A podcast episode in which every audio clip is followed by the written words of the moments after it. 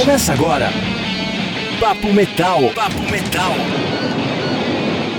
Chegamos à edição 63 do Papo Metal, último episódio do ano, hein? Hoje tem bate-papo com o Medjai, banda de Minas Gerais, que tem se firmado cada vez mais como uma das grandes da nova geração do metal brasileiro. Tem lançamento da Allen Key, entrevista com Dimo Borgir, hein? E muito mais. Antes de começar, eu queria dedicar essa edição do Papo Metal para minha querida mãe. É, você deve ter reparado que esse episódio demorou um pouco para sair. Foi devido ao falecimento dela. Agora que eu tô começando a retomar as minhas coisas, ela sempre foi a minha ouvinte mais fiel. Nunca gostou de rock, nunca gostou gostou de heavy metal, mas fazia questão de ouvir todas as edições do Papo Metal. Quando eu não mandava, ela brigava comigo, então essa edição é especialmente para ela. Cola na grade que tá começando.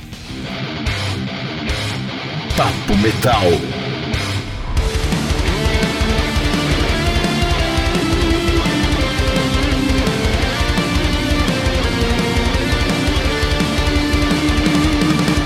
Essa é Medjai, banda de Belo Horizonte que conta com Phil Lima no vocal e guitarra, Samuca no baixo, Fred Daniels na guitarra e Ricardo Linassi na bateria. É uma banda de power metal, mas com uma proposta diferente. São trabalhos conceituais que fazem uma imersão na cultura do Antigo Egito. Eles têm dois discos lançados, o Sandstorm de 2020 e o Cleopatra 7 de 2022, ambos com esse conceito. O show deles é bem diferente também, com espetáculo de dança, tudo fazendo referência à cultura egípcia. Eles têm se firmado cada vez mais como uma das principais bandas da nova geração do metal brasileiro, estão preparando o terceiro álbum de estúdio, que já tem nome, Saladino, e eu conversei com o Samuca, um dos membros fundadores da Medjai, para falar um pouco sobre o atual momento da banda.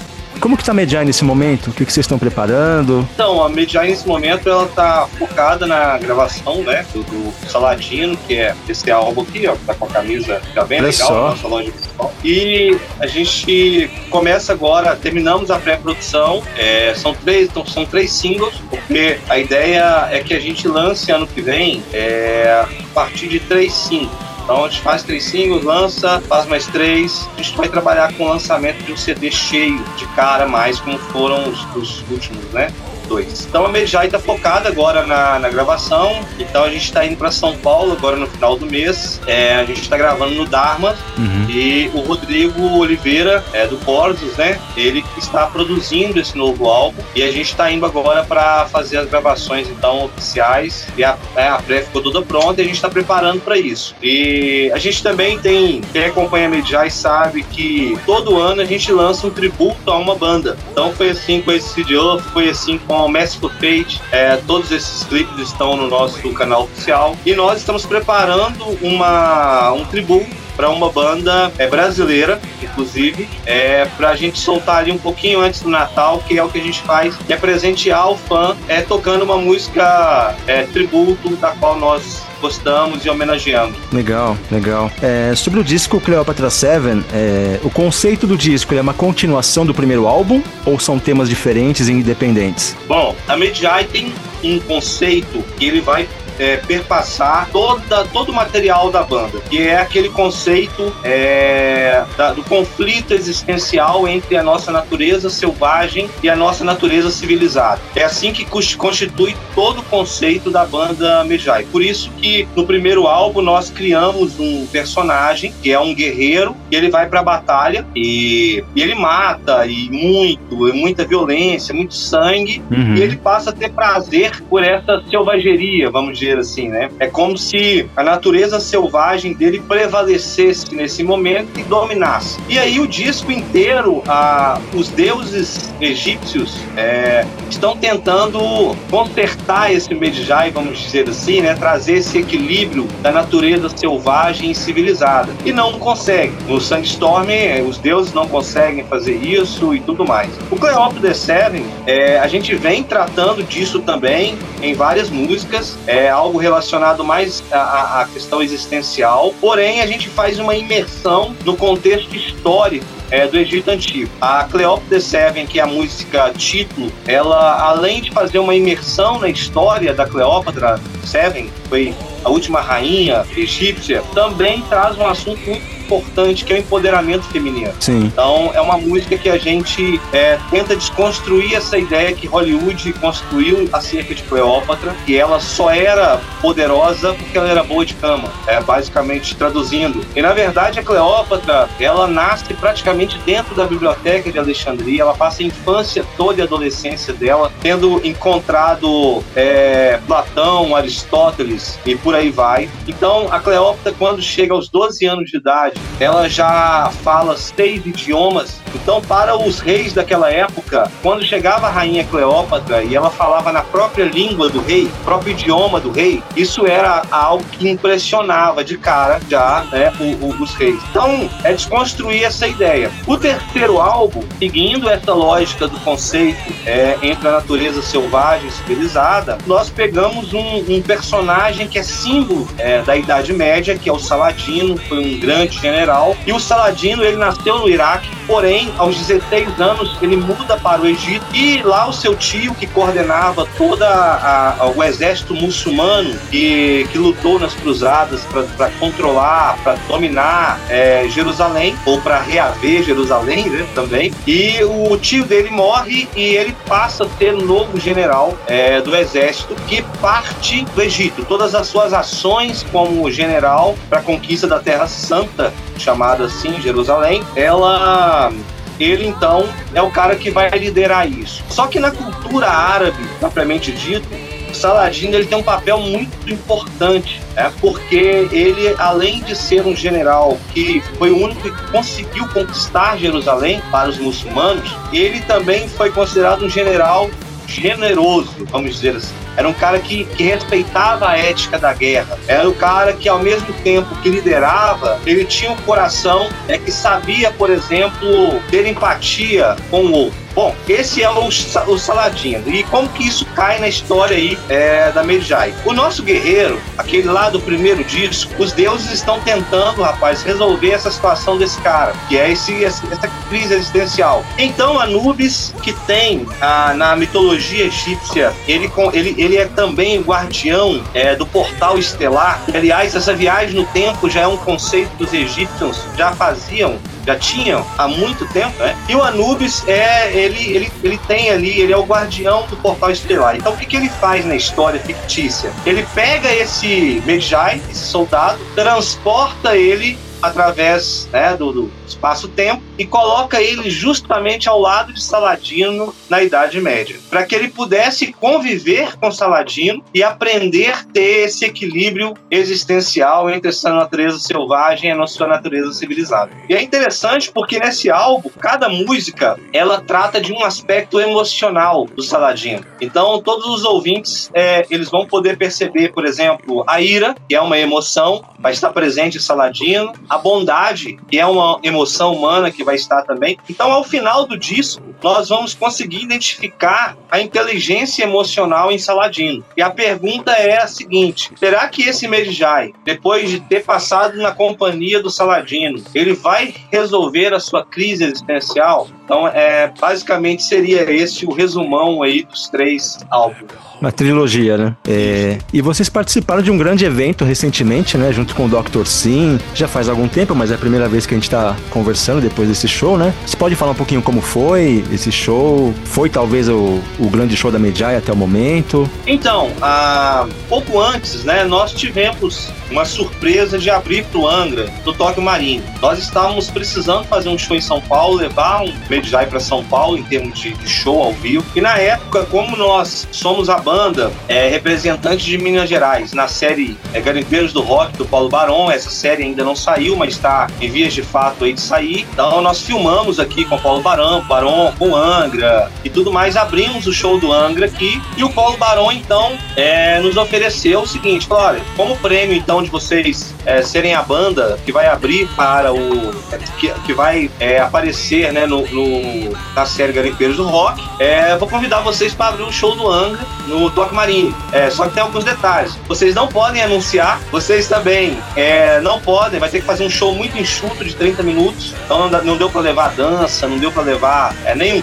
nenhum, nenhum cover, nada, nada. E também, claro, o Rafael Bittencourt tem um papel fundamental nisso, porque ele foi nosso primeiro produtor, mentor ali no, no primeiro álbum e tudo mais. Acho que é uma parceria bem bacana. E aí fomos para São Paulo, até um pouco preocupado, né? Cara, como vai ter 4 mil pessoas ali querendo ver o Angra e tudo mais, e de repente a gente chega. Sem avisar, né? Surpresa, sem avisar, sem, nada. E, cara, nos preparamos aqui, fomos para São Paulo. É, a galera do Angra, produção, todo mundo muito, muito solícito com, com a gente e tudo mais. Fizemos uma reunião com o Paulo Barão um pouquinho antes de entrar e falou assim: agora é com vocês, cara. Se vira lá, a galera agora vai saber que vocês. Eu vou anunciar que vocês estão aqui e tal. E aí, de repente, no telão aparece o Paulo Barão anunciando Garimpeiros do Rock anunciando a Medjai. E para nossa surpresa, cara, muita gente gritou assim e tal, que já conhecia a banda, tinha escutado. Sim. E aí, cara, nós entramos e é, fizemos um show ali muito,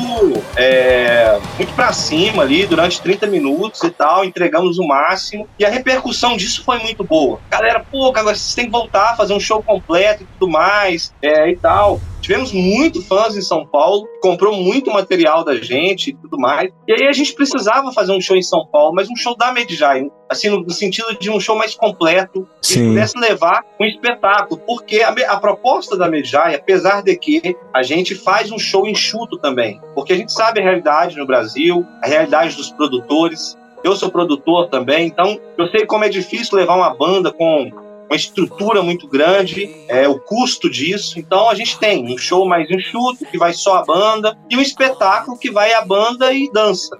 Né, as bailarinas e tudo mais. E aí foi surgiu essa proposta. O Dr. Sim já, já é nosso parceiro assim, há muito tempo. A gente, nós fizemos alguns shows juntos. A gente, a gente se gosta bastante. Né? E aí eu liguei pro, pro Ivan, e, e hoje o Juan, que é o empresário do, do Dr. Sim. Falei, cara, tô querendo fazer um show em São Paulo, mas preciso colocar uma banda headline, que é parceira nossa, que está acostumado também a trabalhar, e vou colocar uma banda da, da cena autoral é, de São Paulo, que foi o Armífero. E aí foi isso, cara. A gente combinou, definimos o, o, local. Eu entrei com a produção, porque eu tenho a BH Hells Produções, né? Então, a minha produção e tudo. E fomos para aí, cara, e fizemos um, um, um, um evento muito legal. É, quem foi lá na Fabrique é, presenciou assim três shows excelentes, Armífero abrindo, super profissional. Aí veio a Medjai, nós tocamos uma hora e vinte mais ou menos. Levamos dança, fizemos um tributo ao André Matos com a intro da, da Fartei uhum. ao vivo.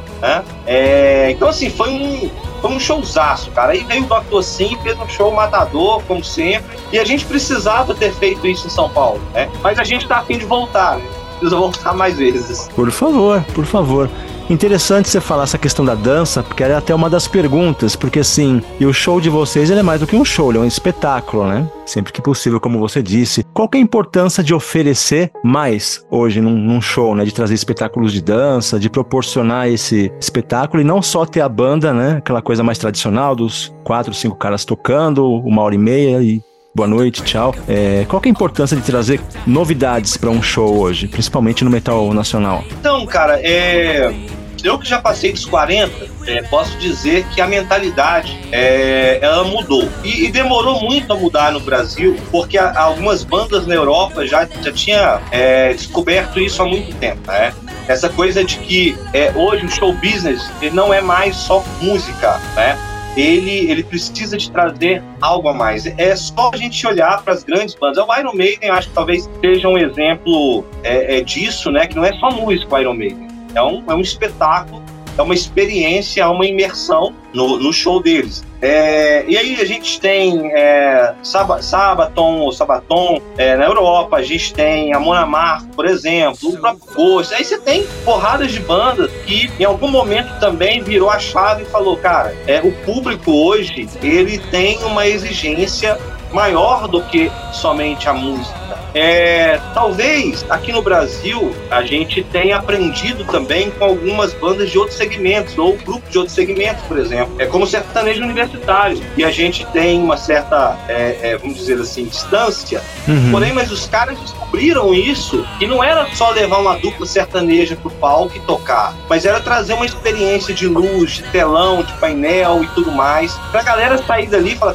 caramba, que outro espetáculo que eu, que eu paguei. Então, é, a Medjai, além dessa mudança, porque ela vem de uma quarta geração do Power Metal, vamos dizer assim, ela já cai nessa, nessa mentalidade diferente, que não é só mais música, mas ela tem um outro ponto a mais. Ela tem um conceito que, se não, se não for também traduzido como espetáculo para o público, ele perde o sentido. Porque se a gente tem é, letras tão profundas do ponto de vista histórico, é, de uma do povo árabe, é do povo egípcio especificamente, se ela tem uma riqueza no seu visual, né? A, é, toda a arte nossa, ela, ela pega isso. Se a gente tem um percussionista árabe é, no espetáculo, é, por que não trazer, fazer com que quem está no show tenha uma experiência? É claro que na medida financeira, a gente vai fazendo o que pode. Né? Eu, eu sempre cito esse exemplo, cara, o Ghost,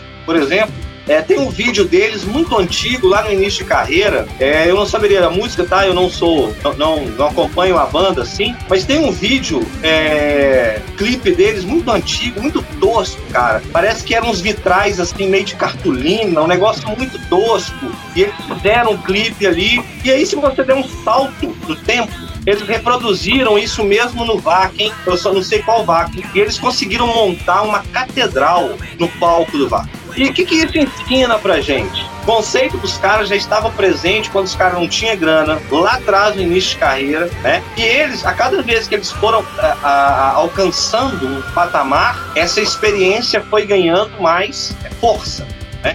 A Medjai hoje, ela faz o que pode, sendo uma banda autoral no Brasil, que não é fácil. Eu acho que faz até muito pela dificuldade financeira de shows pagos, cachês, etc. Com certeza. Então, cada vez mais que a gente tiver uma autonomia financeira da banda, a gente, claro, vai trazer mais elementos de experiência para o público. Agora, todo elemento desse tem um custo. Com certeza. Samuca, é, eu queria que você falasse um pouco da Mayara Puertas, porque ela participou do primeiro álbum, participou do segundo, participou do show, é quase uma integrante honorária, né, da, da Medjai. Como que é essa relação de vocês com ela? Qual que é a importância da figura dela? dela, da, do vocal dela mesmo pra banda, pro conceito das músicas de vocês? A, a Mayara, May, né, Mai, eu posso chamar ela assim, ela foi uma das pessoas, uma das artistas, né, do, do, do tamanho dela, que acreditou na banda desde o início. Então, quando nós lançamos, fomos lançar o primeiro álbum, e ainda nós estávamos é,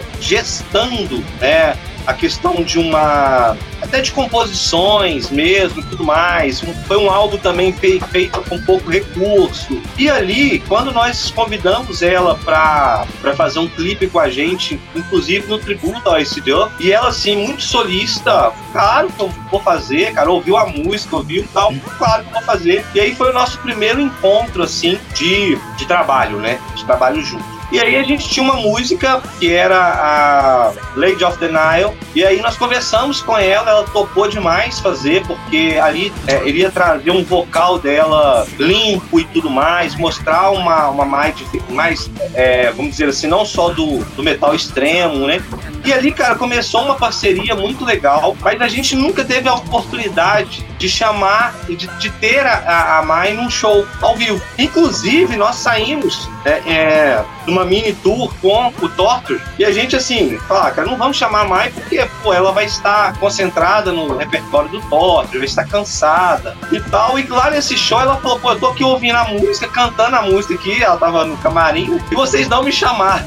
a gente não puxa mais. Então, é, aí veio no Cleópatra, né? Aí ela falou: não, eu quero demais participar do Cleópatra também, tudo mais. E foi um disco é, mais maduro é, da banda, um disco com definições é, melhores em termos de, de mixagem e tudo mais. E nós a convidamos, falamos a proposta, ela apaixonou, ela, ela, ela canta sarcófago, né?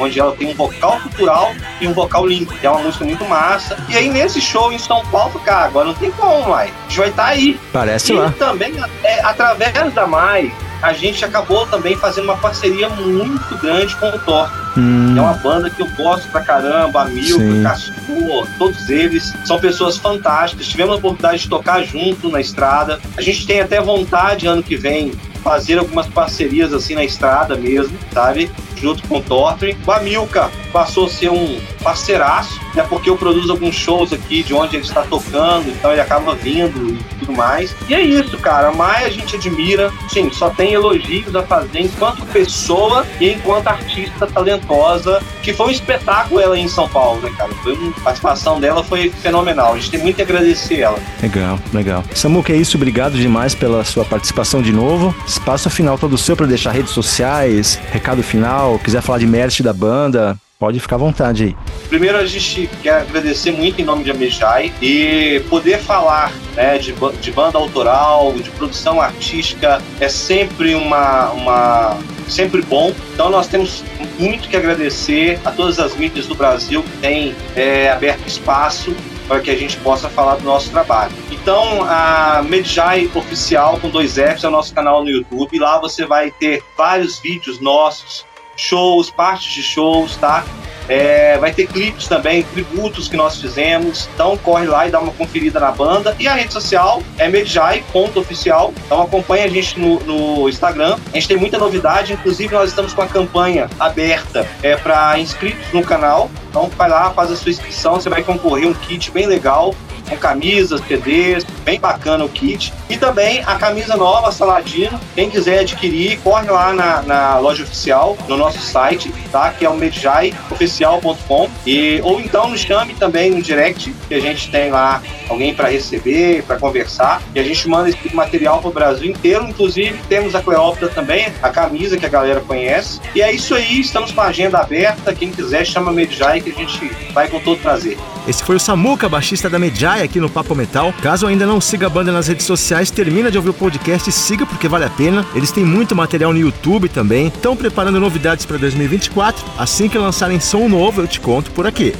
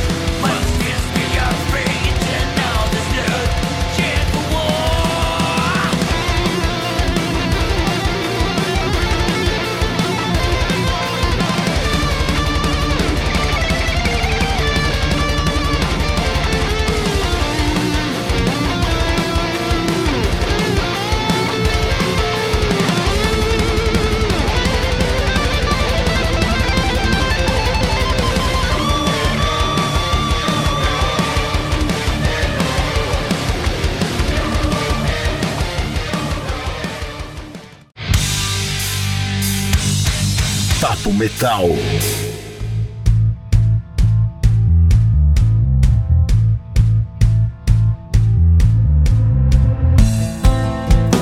Allen Key é uma banda formada em São Paulo que tem a Karina Menassi nos vocais, Pedro Fornari na guitarra, Vitor Anselmo na outra guitarra, Felipe Bonomo na bateria e William Moura no baixo. Já participaram várias vezes aqui do Papo Metal e estão com novidades. Eles já tinham soltado há algumas semanas Apathy, que talvez seja a música mais pesada da carreira da banda até aqui, e estão com mais essa novidade, Sleepless, que é uma balada. A última participação deles foi no episódio 50, caso você não tenha ouvido, procure. Mas se você ouviu, deve se lembrar que eles disseram que as novas composições seriam mais pesadas e modernas, e isso realmente está rolando. A Apathy já trouxe essa cara mais pesada e moderna para Allen Key, e a Sleepless que a gente está ouvindo, apesar de ser uma balada, segue um caminho diferente das baladas do primeiro álbum deles, The Last Rhino, que tinha uma pegada mais acústica, quase pop em alguns momentos. Esse som começa com um dedilhado bem bonito no violão, mas depois vira outra coisa, um hard rock moderno, com som de guitarra bem na cara mesmo. Lembrou um pouco as baladas do Hailstorm, que deve ser uma influência grande para Allen Key. E a Karina Menassi é de outro mundo, a interpretação dela é incrível, a forma como ela canta e alcança notas super altas com uma facilidade enorme. A banda parece bem madura e tem se estabelecido também como uma das principais bandas da nova geração do Brasil. Então confira aí, além que Sleepless, disponível nas plataformas digitais, tem clipe no YouTube também, coisa de banda grande, com direção do Kaique Sheffer. Confira.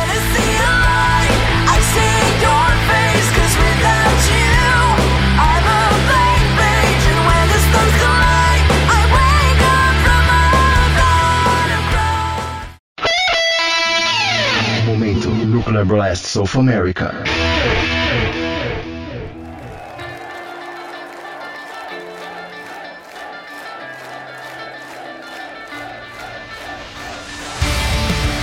Esse é o The Hollow Effect, banda sueca formada por ex-integrantes do In Flames, conta com Nicholas Englin na guitarra, Jesper Stromblend na outra guitarra, Michael Stein nos vocais, Peter Ears no baixo e Daniel Svensson na bateria. Eles têm obtido muito destaque na cena com o lançamento do primeiro álbum deles, o Days of the Lost, que saiu ano passado. O álbum conquistou primeiro lugar na Suécia, terceiro lugar na Inglaterra, sexto na Alemanha, Áustria e Finlândia e oitavo na Suíça. Eles também excursionaram na Europa, abrindo shows do Machine Head e do Amon Amart e participaram de vários festivais, shows solos. A banda tem crescido demais desde o lançamento do Days of the Lost. Enquanto preparam material para o segundo álbum, eles lançaram esse single, The Defiant One, e de acordo com o vocal, o Michael Stein, essa música foi gravada durante as sessões de gravações do primeiro álbum. Eles têm tocado essa música nos shows e a repercussão foi tão boa que eles resolveram lançar como single. Então, até por ter sido gravada junto com as músicas que fazem parte do Days of the Lost, a música tem aquela mesma pegada, peso, melodia, vocais guturais misturados com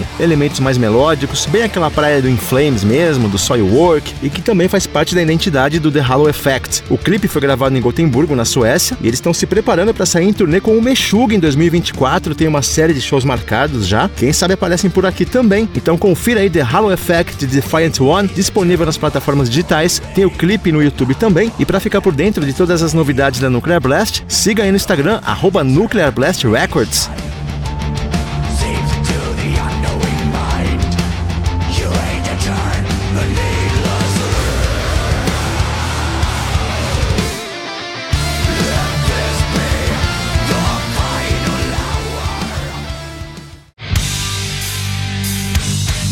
Papo Metal.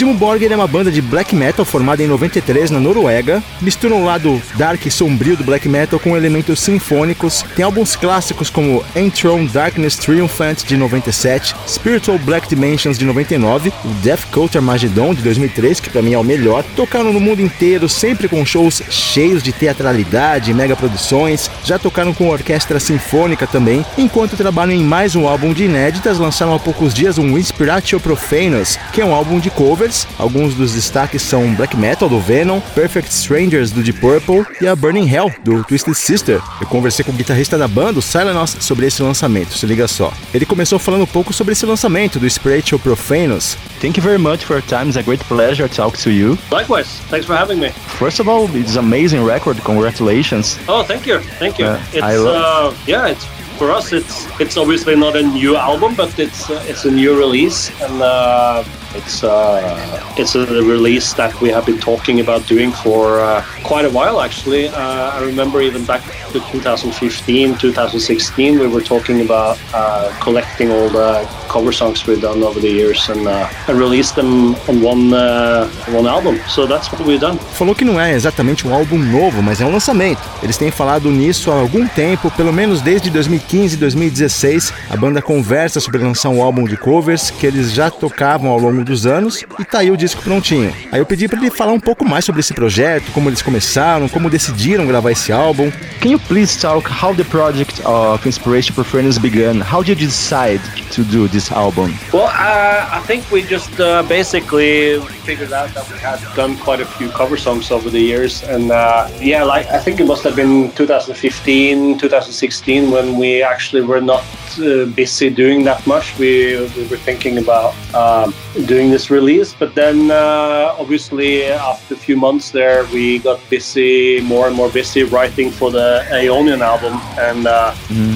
so this this cover song album idea was put on the back burner basically. But um, but yeah now I feel like this is this was the right time uh, because we uh, we don't want to rush the new album so we felt like we needed to have something to commemorate with our 30 years anniversary you know and have, have some sort of uh, celebration around it. So we figured, okay, why not put this out now and uh, and just make it a, a, fun release for our diehard fans and maybe for some of the new fans and younger generations that uh, maybe get to see a get a little glimpse into uh, uh, some of the artists that have inspired us and given us inspiration over the years. Basicamente, eles juntaram alguns covers que já tocavam ao longo dos anos, desde 2015 e 2016, como ele falou antes, já existia essa ideia, mas depois de alguns meses conversando, eles ficaram muito ocupados com o álbum Aeonian, que foi lançado em 2018, Aí acabaram engavetando o projeto, mas acha que agora é a hora certa, porque não lançaram nenhum disco de inéditas esse ano, então acabou sendo uma forma de comemorar os 30 anos do Dimo Borger, ter algo para celebrar, por que não soltar esse álbum agora e dar algo para os fãs e até conquistar novos fãs, dividir com eles as músicas que foram inspiração para o Dimo Borger ao longo de todos esses anos. Qual será que foi o grande desafio do Inspiration Profanus? Vamos ouvir. Uh, what's the biggest challenge of this album, in your opinion? Um, well, it, uh, I think song by song has has each uh, its uh, challenge. Um, as far as I can remember, going back now, uh, I think the one song that we we probably uh, worked on the most. I think must have been the GGFH uh, version because that's initially it's not a hard rock metal song uh, and it didn't have any clear structure to to guitars or drums in that sense. So we kind of had to um, dimify the song, so to speak, and and make it sound more like ourselves. Uh, so that was probably the most challenging in that sense. Uh, uh of course, it's it's cool to the, the other songs are basically our interpretations of how we see them in in the dimmer landscape, um, and we we didn't want to steer too far away from the original expression, but uh, at the same time, when you do a cover song, I think you should also put some of your uh, touch to it, obviously, and uh, I, I feel like we did that, and um, perhaps maybe uh, Burn in Hell and Perfect Strangers came out. Uh, and more dimified than the other songs. I'm not sure. It's hard for me to to talk about it since I've been playing on on the songs, but uh, I think that's more up for for the listener and the fans to to kind of uh, go in depth and, and figure out what they feel is, is the additions and what they feel is the best of, uh, of each song. Ele disse que cada som tem um desafio diferente. Na opinião dele, até onde se lembra, acha que o som que mais deu trabalho foi do GGFH, a música Dead Man Don't Rape, porque a original não é metal, não é hard rock, não tem uma estrutura clara para bateria, para guitarra, então modificaram bem no estilo do Dimo Borger mesmo, para soar como uma música do Dimo Borger, acabou sendo a mais desafiadora. Os outros sons são mais a interpretação deles, de como eles veem essas músicas. Tentaram não fugir muito do original, mas quando fazem uma versão é legal, da cara da própria banda. Provavelmente Perfect Strangers do Deep Purple e Burning Hell do Twisted Sister são as que mais ficaram com a cara deles, mas disse que é difícil avaliar também, prefere que essa parte fique para os fãs opinarem e sentirem cada versão. E falando nesse som do DGFH, a banda não tem nada a ver com o Dimmu Borger, é algo muito mais industrial, mais eletrônico. Então eu perguntei como que essa banda inspirou o Dimmu Borger, como que influenciou os caras.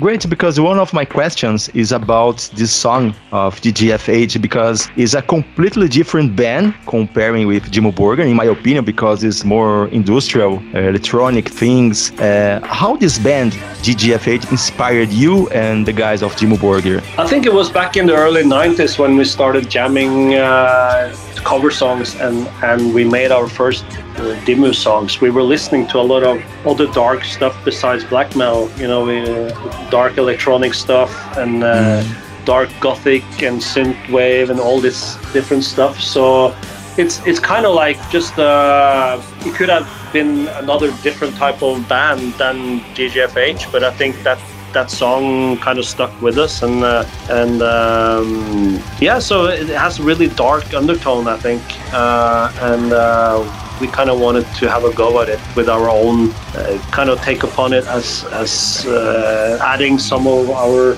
own darkness to it, so to speak. And um, so yeah, it has it has a good uh, good flow and um, and the song titles uh, song titles speak for itself. So uh, yeah, why not? Yeah, yeah, yeah. Ele voltou um pouco pro começo dos anos 90, quando começaram a fazer jams, tirar umas covers e trabalhar nas primeiras músicas do Dimmu Borger. Eles ouviam coisas muito darks além do black metal, então tinha eletrônico dark, dark gótico, synthwave, coisas do tipo, e o DDFH entra nessa linha. É um tipo de música diferente, mas acha que o som combina com eles, esse lado dark. Quiseram dar a própria versão sombria deles, adicionar esse lado sombrio do Dimmu Borger. A música fluiu super bem na versão deles, e o título do som fala por si, então eles pensaram por que não. Será que tem alguma banda que ele gosta demais, só que acabou ficando de fora desse álbum? And there's any band that you love, but you don't record it for this album?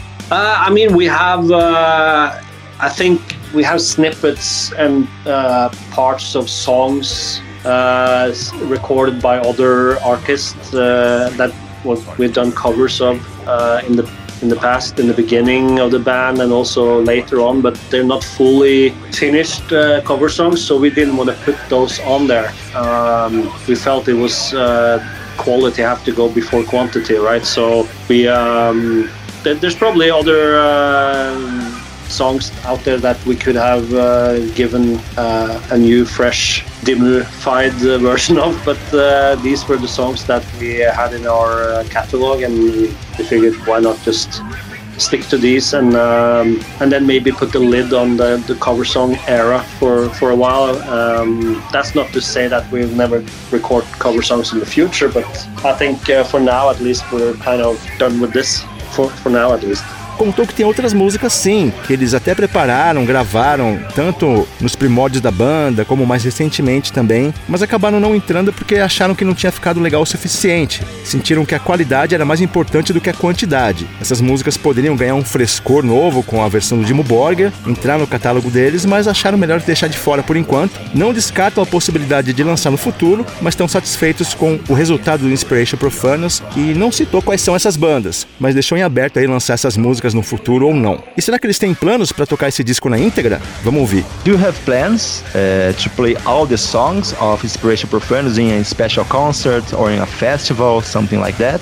Uh, not really. I mean, it would make sense now as it is a new release, but in the past we have done both uh, Metal Heart and uh, Burn in Hell, as far as I remember, in uh, in live settings. But uh, I think after three de- decades of, uh, of our own songs, uh, it's hard to fit things into a set list, you know, especially when the fans wants to hear our original songs instead, which is totally understandable. Um, but never say never. It all depends on the situation. You know, next year we're gonna uh, do some more uh, festivals and one-off shows. So uh, we're gonna kind of uh, celebrate our 30 years anniversary thing and, and do uh, do a special set. But I highly doubt that there will be room for any of the cover songs. Não, não tem, não faria sentido para ele agora, mas no passado fizeram a Metal Heart a Burning Hell ao vivo. Contou que depois de três décadas eles têm muitas músicas para tocar, é difícil incluir essas coisas no setlist, essas covers. Afinal, os fãs querem ouvir as músicas do Dimo Borger também, então é compreensível. Não descarta a possibilidade, depende da situação. Ano que vem vão fazer muitos festivais, celebrar os 30 anos da banda e pretendem fazer um setlist especial, então pode ser que role alguma sim. Quais são os planos do Dimo Borger para 2024? Yeah, you talk about these festivals, the anniversary of Jimmo Borger, and what more Jimmo Borger is planning for the next year? Well, obviously, we're going to be busy uh, in and out of the studio recording the new album. Um, uh, I don't know exactly when we're going to start recording, but uh, hopefully sometime uh, early next spring. Uh, and then we're going to, uh, yeah, as I said, go in and out of the studio recording our parts between festivals maybe. And, and after the summer, we're going to finalize the recording of, of the album. At least that's what's on the horizon at the moment. Eles vão estar ocupados gravando um disco novo. Não sabe exatamente quando começam as gravações, mas deve ser no começo da primavera deles. Também vão fazer vários festivais, depois voltam para o estúdio para finalizar as gravações e aí lançar o disco, é o que pretendem para 2024. Como você sabe, uma notícia que caiu uma bomba nos últimos dias, a aposentadoria do Sepultura. Eu perguntei para ele qual a importância do Sepultura pro Dimo Borger, pro metal mundial. Será que é uma influência pro Dimo Borger? Pedi para ele falar um pouquinho sobre o Sepultura. E será que rola uma versão da banda no futuro? Uh, Selenos, uh, one of the most important Brazilian bands, uh, Sepultura. I'm sure you know this band, right? Yes, of course. yeah, uh, they announced a few days ago your last tour. Uh, they are retiring.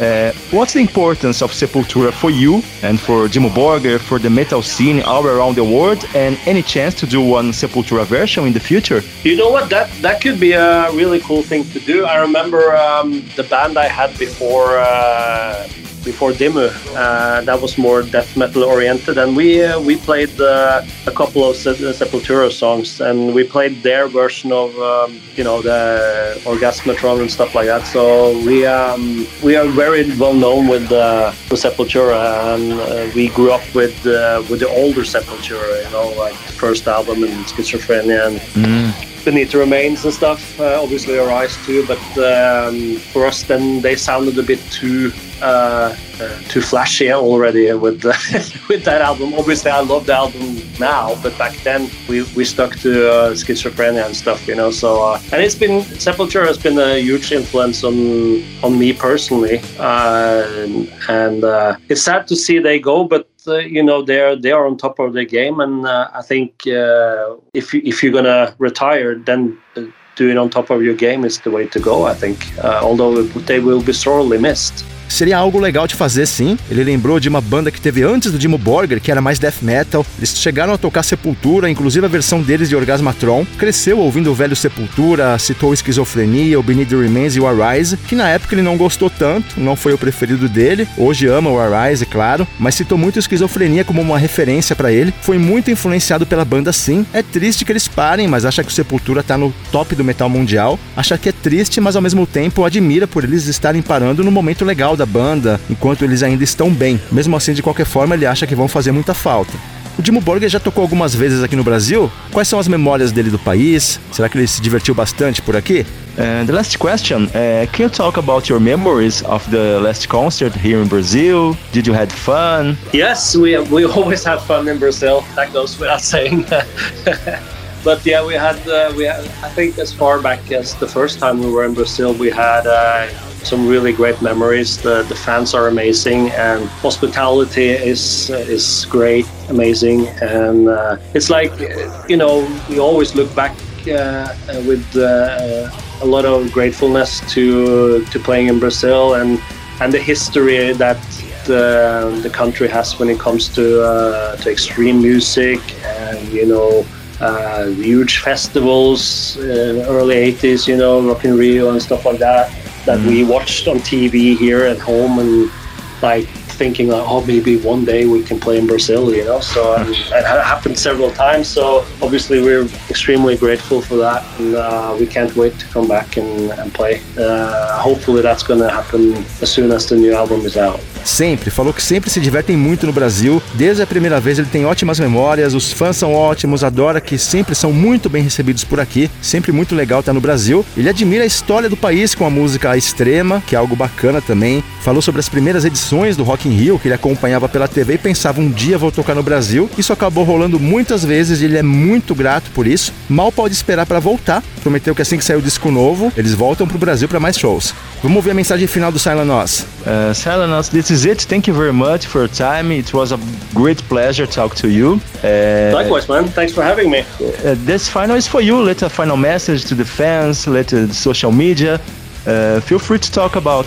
Well, um, I'm just really um, grateful for uh, our fans' uh, patience when it comes to the to the new album. Uh, obviously, it's gonna take a little while yet before it's done and out, but uh, I can promise that it's going to be a lot of music. It's going to be a lot of uh, great uh, atmosphere, great songs, and uh, we really look forward to sharing it uh, with the fans when it's out. Ele é muito grato pelos fãs, principalmente por terem paciência para sair o novo álbum, que está demorando um pouco, mas ele prometeu que vai valer a pena. Vão ser ótimas músicas, uma ótima atmosfera e mal pode esperar para compartilhar as músicas novas com a gente. Esse foi o Silent Oz, guitarrista do Dimo Borger aqui no Papo Metal, para mim a melhor banda de black metal do mundo. Você ouviu aí que o cara é super gente boa, nada truzão, super bem humorado, bacana demais. O Inspiration Profanos está disponível nas plataformas digitais as versões ficaram muito boas e 2024 promete. Eles vão vir com muitas novidades e eu vou te contar tudo aqui no Papo Metal.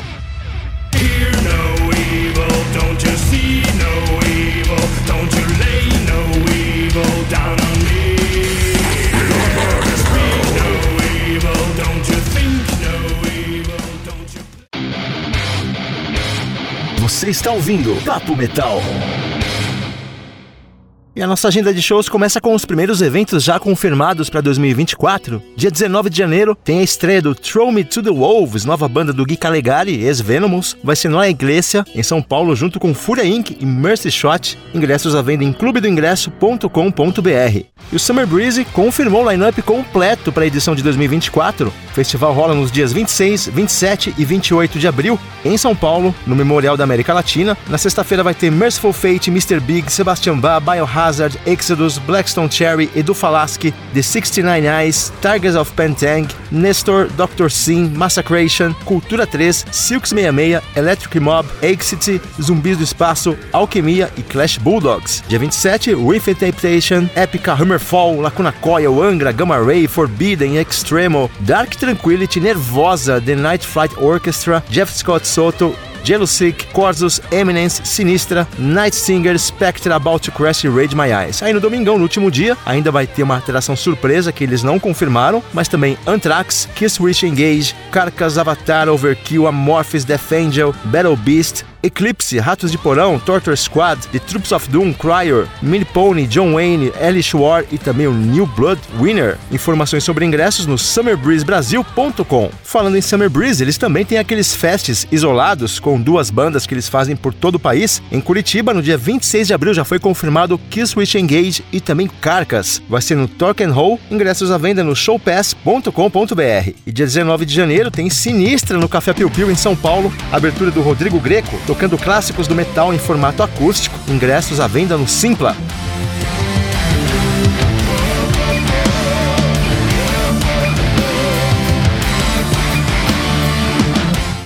Dica para encerrar essa edição do Papo Metal, André Matos, maestro do rock, episódio 2, que já está disponível nas plataformas de streaming. Você pode comprar ou alugar no YouTube, no Now, serviço da Net Claro, Google Play, Vivo Play e também na Apple ou iTunes. Eu já comprei porque não tive a oportunidade de ver no cinema e tá bem legal. O filme mostra todo o período do Angra, desde gravação dos discos, shows, turnês, os problemas que a banda foi tendo com o passar do tempo, especialmente na época do Fireworks, participações que o André fez nesse período do final do Fireworks, quando ele já estava totalmente desconectado do resto da banda. A versão dele, a versão do Rafael, a versão do Kiko, tá bem legal. O Marco Antunes, que foi o batera original do Angra, que começou a banda junto com o André e com o Rafael, também participa bastante do filme, esclarece muitas coisas, especialmente da época do Angels Cry. Então, se você é fã do Angra, do André Matos, confira André Matos, Maestro do Rock, episódio 2, que está disponível nas plataformas de streaming. Essa foi mais uma edição do Papo Metal, que fica por aqui. Siga a gente nas redes sociais, arroba Papo Metal Podcast, no Instagram, Papo Metal no Facebook, o site é papo-metal.com. A gente se fala na próxima. Até lá.